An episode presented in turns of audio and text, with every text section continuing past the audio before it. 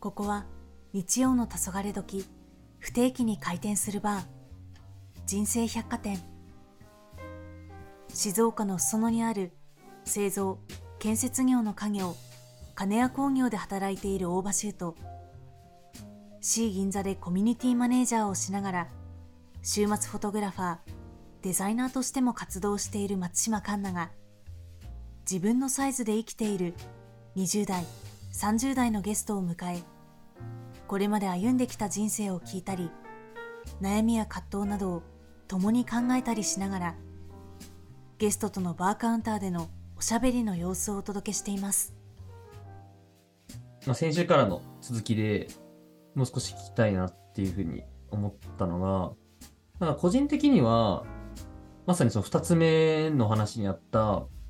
とりあえず話してみるみたいなところあったと思うんだけど、なんかやりたいこととかだったり、これを話していいのかなみたいなこととかあると思うんだよね。結構やりたいこととかあったとしても。うん。その時に、もしその方の中で、まあこれを話しても、この人だったら受け止めてくれるだろうみたいな人が、まあ、1人でも2人でもいれば、その人に話してみたり、逆に行きたいお店とかがあったら、その人を誘ってみて、2人うんうんみたいな、なんかその1人で全部決めようとしすぎないみたいな。もちろん、うん。自分で決めることはもちろん自分の人生なので大事だったりするんだけど、でもとはいえ誰かの存在があって救われるみたいな ところもなんかあるような気がしたからうまくそれは人と人が助け合ってみたいなうんうんうん。あるようになんかそうしていけばいいのかなっていうのをやりたいことに対してもなんか僕は勝手に思って聞いてました。ああ、いいっすね。ちなみになんかその、ど、どんな人、本当になんかまだ、わかんない。大場さんにそれがあるかわかんないですけど、ちょっとややれるか不安だなみたいなのがあったとしたら、どんな関係性の人にまず話したりします？関係性が近すぎない人の方がいいのと、おーフラットに見てくれる人がいいんじゃないかなとかって思ってて、うんうんうん。例えば、あの仕事ですごい仲のいい人っていたりするじゃないですか。皆さん中で誰かしらいたりするときに、その人に対して、まあ、仕事の相談をするっていうのは結構しやすかったりすると思うんだけど、うんうんここ。でプライベートの、例えば野球の話とか、はいはいはいはい。あの全然違う話っていうのが、まあ、合うかどうかわかんないんだけども、でも、フラットに知らないからこそ答えてくれる可能性もあるだろうし、近すぎるから、あんまりこう期待していたような、はいはいはい。もちろん、それはなんか両方ともいい方もあるし、悪い方もあるみたいな答え方になってるんだけど、うんうん。だからこそ、すごくフラットに自分のことを見てくれて、片方に寄らないというか、いい方にも悪い方にも寄らずに、客観的にうん与えられる人とかに対して、なんか話してみるっていうのも一つだし、全部肯定してくれるみたいな、もう、うんうんうん。こう手を広げてずっと待ってくれてるみたいな、はいはいはい。もしいるのであれば、まずその人に話してみて、その後に、ちょっと全部客観的に自分のことを見てくれつつも、関係性を作ってくれる人に話してみるみたいなところがあったら、うん意見だったりとか、あの、うん方向に向かうような気は勝手にしてました。ああ、なるほどな。確かに、いや、もうめちゃくちゃ納得っすね、それ。確かにな。なんか、一個だけあるとすれば、あの、もう完全なる、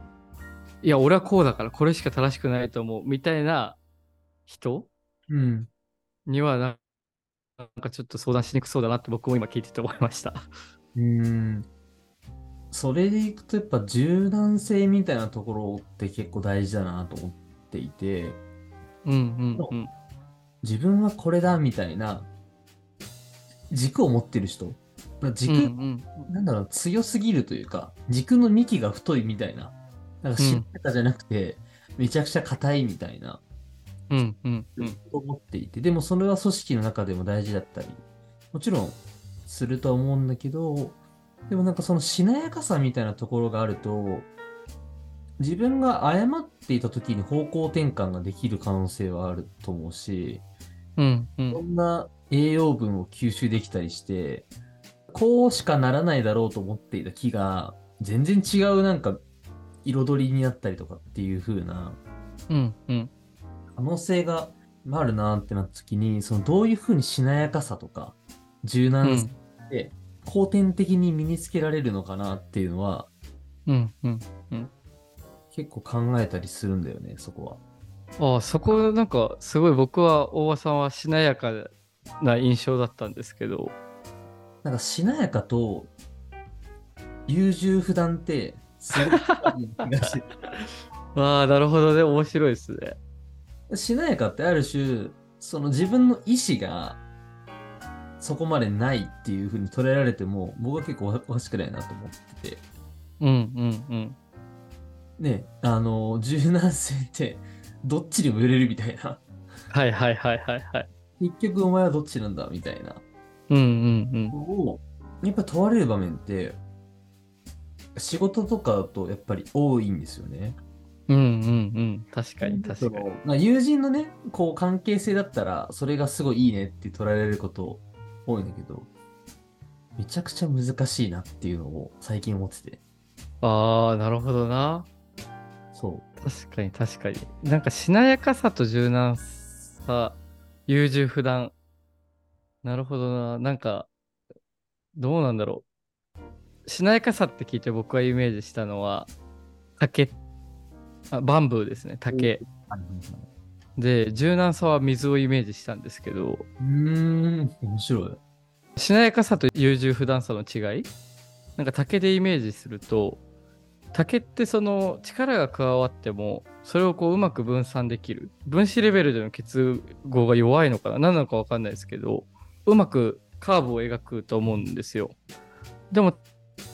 ただそこで山の中に生えてる竹ってあのひたすら貫いてるのは上に向かって伸びていくっていう、から一つの軸はあるんだけれどもそれが外的要因に合わせてこう対応できることだと思うんですよね。ただ上に伸びているってことは一貫していること貫いていること。で、えっと、優柔不断だとあのそもそもどどっちの方向に伸びていくのかとかそもそも伸びるか伸びないかみたいななるほどね。ものがないから全てを外的要因要因に委ねてしまう。うんうんのが優柔不断で、なんかしなやかさは柔軟性はすごい高いんだけれども一つの軸上に向かって伸び続けるっていうのはあるみたいななんかそういう違いがあるような気がした意思がゼロなのか、うんうん10ぐらいあるのか、100なのかみたいな、うんうんうんなのかな。そうな気がするななんか 同世代がどういうふうにその考えてるのがめちゃくちゃ気になってて、この話題って。はいはいはいはいはいなんか柔軟性とか、なんか人に合わせるとか、でも自分を持たなきゃいけないとか、いろいろ言われてるわけじゃないですか。はいはいはいはい言われてる中で、どういうふうにみんなは自分のね、こう立ち位置というか、うんうんうん。ってるのかなって思ってて。ああ確かにな。しなやかさが竹だったら適応力の高さで言うと柔軟さって言葉の方がもうちょっとこう馴染みやすいというかうんうんなんかそんな存在な気がしてて僕はそれを水だと思ったんですけどうんうんうん。なんか水って一滴だと何のパワーもないじゃないですかただそれがこう集まって流れを持った岩をも打ち砕くうんうんうんうんっていうようなそこに強さが出てくると思うしただ一方でそれがあの液体でもあ荒れるし気体でも荒れるし凍ってしまえば固体になる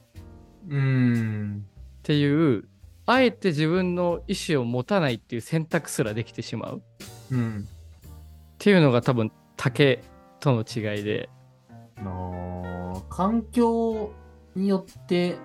姿を変えられるしね、それってね。そうそうそうそうそうそうそうそうだからなんかねもうちょっとこう水的なもの、柔軟さが高いような感覚があって、で、かつね、水は、ちょっと話それるんですけど、常にこう低いところを流れていくじゃないですか。ああ、そう言われてみると確かに確かに。そのなんかそれがおごらずに生きていくスタンスとして、相手をファーストで考えたりだとか、まずは受け入れてみようっていう、そこをも表すのが水なんじゃないのかなって思って。なるほど、水か。でもすごい面白い例えだなと思いつつも、うん。めちゃくちゃわかるなと思っていて、っていうのは、僕自身も島根にいた時の2年目、今でいう2年前なんですけど、うん。うん。まあ、その1年目っていうのは正直うまく馴染めなくて、で、うん。自分の立ち位置にめちゃくちゃ悩んだんですよね、その時って。うん。うん。結構前に出て何かをするとか、プロジェクトを推進するみたいなところに憧れ持ってたけど、うん。うん。でも自分がそこに、そのポジションでやり続けることって、組織全体見たときにそれが果たして得策なんだろうかみたいな。はいはいはいはい。その自分だからできることだったり、その周りを見て空いているところに自分が身を置くっていうのはありなんじゃないかって考えにたどり着けたときに、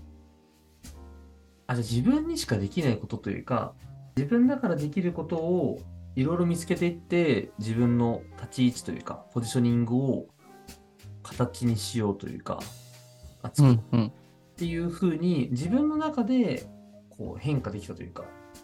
うん。うん。うん。しなやかになれたような感覚はその時に初めてあったんですよね。ああ、めちゃくちゃすごいっすね。でもなんかそれって軸がもともとあったものをちょっとその違う軸を新しく作ってそこに移り変わるみたいなところで言うとうん結構勇気がいるというか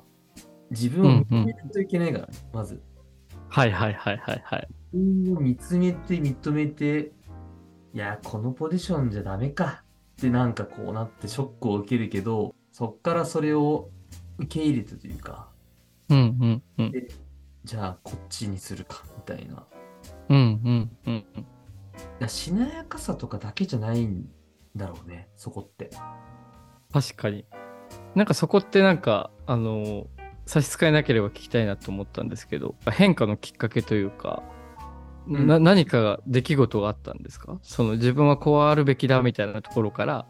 空いてるところに自分がこう変化していくようなスタンスというか、しなやかに変わっていったっていうのは、どうやってそこが変わっていったんですか？根本が、やっぱり誰かのために何かをしたいとか、人のもそうだし、まあ組織とかチームとかのためにしたいっていう貢献欲求がすごい高い人間で自分が。うんうんうん。その自分がなかなか何もできてないというか、うんうん。自分がしたいと思ったものが結果を残してないというか、貢献できてないと感じる部分があって、うんうん難しいですよね。貢献したいし、自分のやりたいこともやりたいと。立ち位置とかも含めて。でうも、んそれがちゃんと身になっていないこともあるみたいな。はいはいはいわかるわ、矛盾というか、葛藤みたいなところがあって、ちゃんとその、誰かから、まあ、ありがとうって言われることが全てじゃないんだけど、感謝をされるとか、あ、なんかここのチームのためになってるなっていうふうに自分が実感できることが単純にしたいってなった時に、結構僕うん昔から、その、背というか、割とちょっと変わった感じなんだけど、あの、隙間を埋めるだったりとか、うんうんうん。っていないことをやるって割と好きだったなって思って、へえ例えばなんか焼肉で言うとさ、あの、はい。焼く人いるじゃないですか。うんうん。僕焼くの好きなんですよ。へえ焼くのが好きだったり、あとなんだろう、あのー割と草取りとかも、う中高校ぐらいって割と好きだったなとか思って、へえ面白いですね。変わらないことに何かを感じてトイレ掃除とか、うんうんうん。なんかすごくいいことがあるんじゃないかとか、はいはいはい。そういうのを勝手に信じ込んでるタイプというか、うんうんうんうん。めっちゃ面白いですね、それ。なんかそういうのがあって、ああ、なんか手に届かないというか、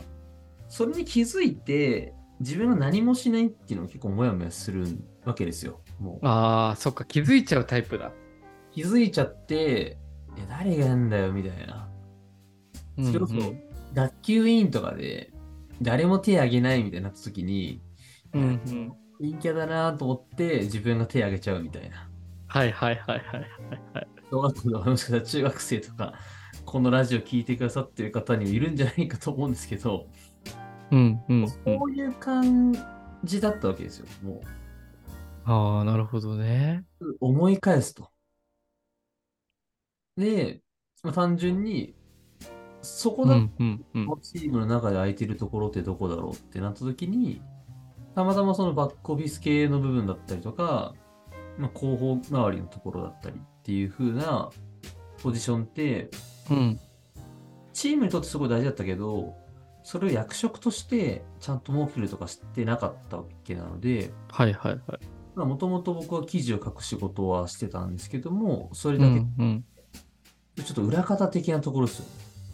表に出たいとか、やっぱり思っていた自うん分、うんうん。ちょっと違うんだけど、でも、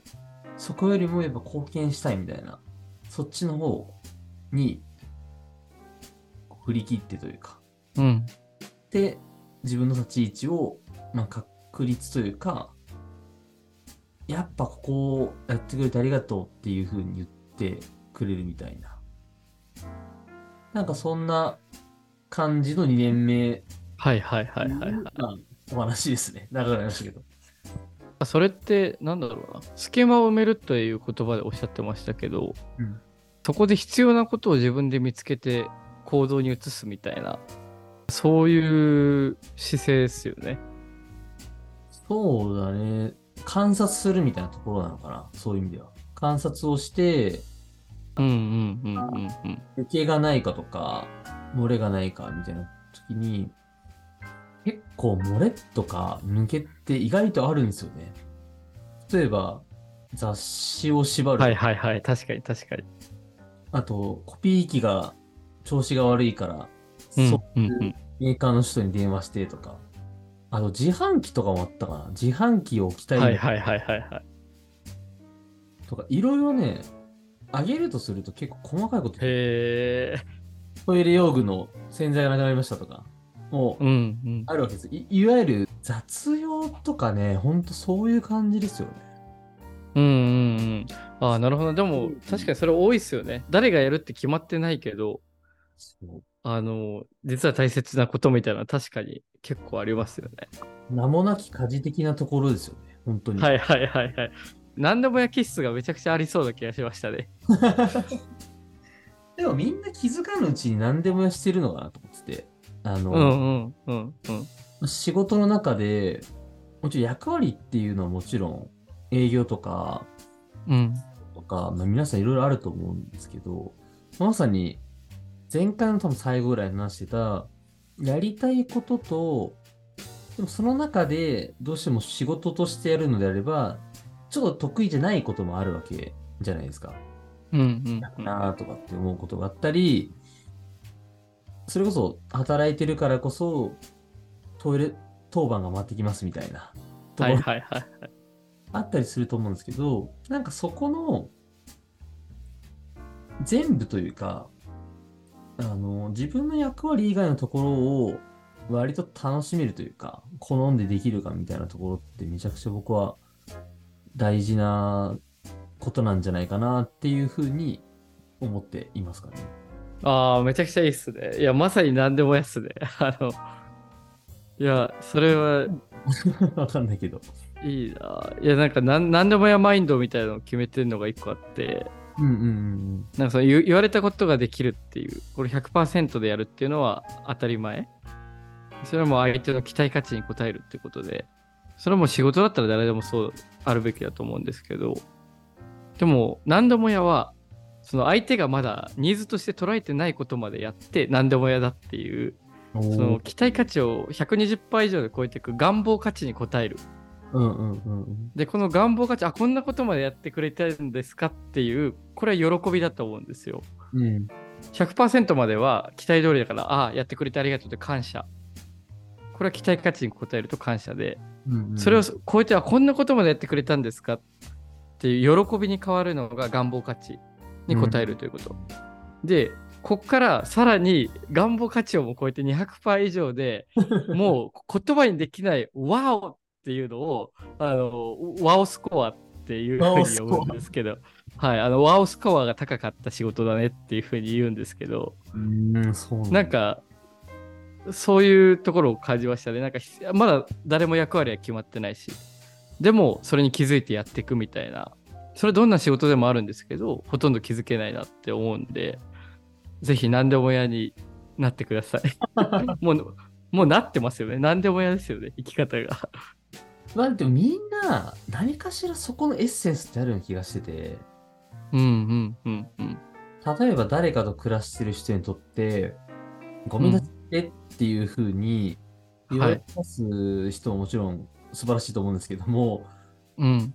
ゴミ出しをするって言いそうだなって思って、前日に玄関にもうゴミをまとめとくとかっていうのももちろんうわ言いたいことですけどそうですし、あとは、結構ね、これよくあるんですけど、ゴミ袋に、その、ゴミ箱にセットする前に名前を全部書くとかあるじゃないですか。ーはいはいはいはいはいはい。それって、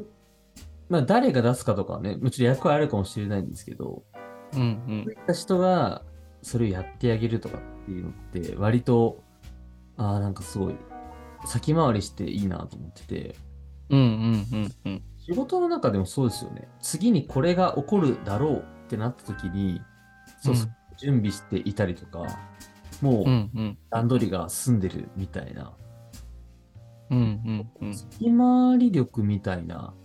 ところって結構何でもやだったりとか、貢献価値っていうのかな？なんかうんう。そうん伝えられる人の特徴なのかなっていうのは思いますね、僕も。いやー、確かにね。そうっすよね。なんかそう、次に何が起こるんだろうみたいな話うん。は、これはもう生きていく上で、どんなシーンでも必要かなっていうふうに思ってて、前回話に出てきた熊野プーさん。も同じことを言っておりましてですね、その熊野プーさんみたいになりたいよねって話、ゆるふわでみたいな、とっつきやすくてって言ったと思うんですけど、見た目だけじゃなくて僕はマインドも熊野プーさんになりたくて、もうマインドも。そうちょっと調べてたんですけど、その熊さん、熊野プーさんが言ってたのが、ちょっとの優しさとちょっとの思いやりが大きな違いになるんだって言葉を言ってて、うーん。で、これがその、一手先を考えようよって言葉にするのは簡単なんだけど、それって結構難しいじゃないですか。うん。ってなった時に、その、ちょっとの思いやりっていうのは、相手の立場になって考えてみようかなっていうところ。で、その立場で何があったら嬉しいんだろうかっていうのを考えるのが、ちょっとの優しさである。ああ、はいはい。まあ、相手の立場で考えてみよう。これが大きな違いになってくんだっていうのを熊のプーさんも言ってて、うんあやっぱりそうなんだなっていうのを今で。答え合わせできたような気がして、ビビッときましたね。ね小さな優しさと思いやり。うん。その、思いやりを気にしすぎても苦しんでしまうことはもちろんあると思う。けど、うんうんうん。今よりも、ちょっとその、相手のことを考えられるだけで、例えばこの発言は今すべきなのか、みたいなところだったりとか、この人は。これをしてくれたら喜びそうだな、じゃあちょっとやってみようかっていう風な。思考回路になるのかもしれないし、そうそうそう、それぐらいのね、ちょっとで、ちょっとが最適っすよね。でもそのちょっとが、まあ積み重なって、まあ、まさに雨もね、僕最近その水滴積線っていう言葉がすごく好きなんですけど、はい。水滴って一滴しか、一滴じゃないですか、本当に。うんうんけども、それが同じ石に対して同じ位置に水滴が落ち続けることによって、いつかはその石に穴が開くっように。まさにこの積み重ねですよね。小さいうん。優しさ、思いやりっていうところの、なんかその日々の積み重ねっていうのが、いい友人関係とか、仕事の関係につながるだろうし、なんかそこの、続けていくことによって、自分のなんかこう、仲もね、変わりそうですよね。そこの。はいはいはいはいはいはい。確かに確かに。自分も成長してるというか、うんうんうんうん。変われていくような感じはあるので、そして皆さんぜひ小さな優しさと思いを持って、すごいね。最後、熊野プーさんで終わりそうだね。熊野プーさんがね、やっぱり季節的にもちょうど秋とか冬とかのイメージが 確かにね、確かにね。ちょっとああったかみのある感じですよね。あるので、じゃあ、谷田君この辺りで一緒にお店を出て、そうっすね。もうね、そろそろいい時間なので。はい、一緒に帰っていきましょうというところで、2週にわたって何でもやナイス谷中という納屋号でですね、活動もしつつ、本当マルチに活動をしている谷中俊太さんを2週にわたってお迎えをしてきました。谷田君、本当にありがとうございました。ありがとうございました。めちゃくちゃ楽しかったです。はい。それでは僕たちはこのまま帰りたいと思いますので、皆さんも暖かい格好をしてお休みいただけたらなと思います。ここで番組からのお知らせです。人生百貨店では皆さんからの感想やお便りを概要欄に貼ってあるお便りフォームでお待ちしています。番組の情報は公式インスタグラムや X で行っていますので、そちらのチェックもお願いします。人生百貨店はお聞きのプラットフォームで日曜夕方に不定期に更新中なので、フォローいただけると嬉しいです。それではまた日曜の黄昏時にお会いしましょう。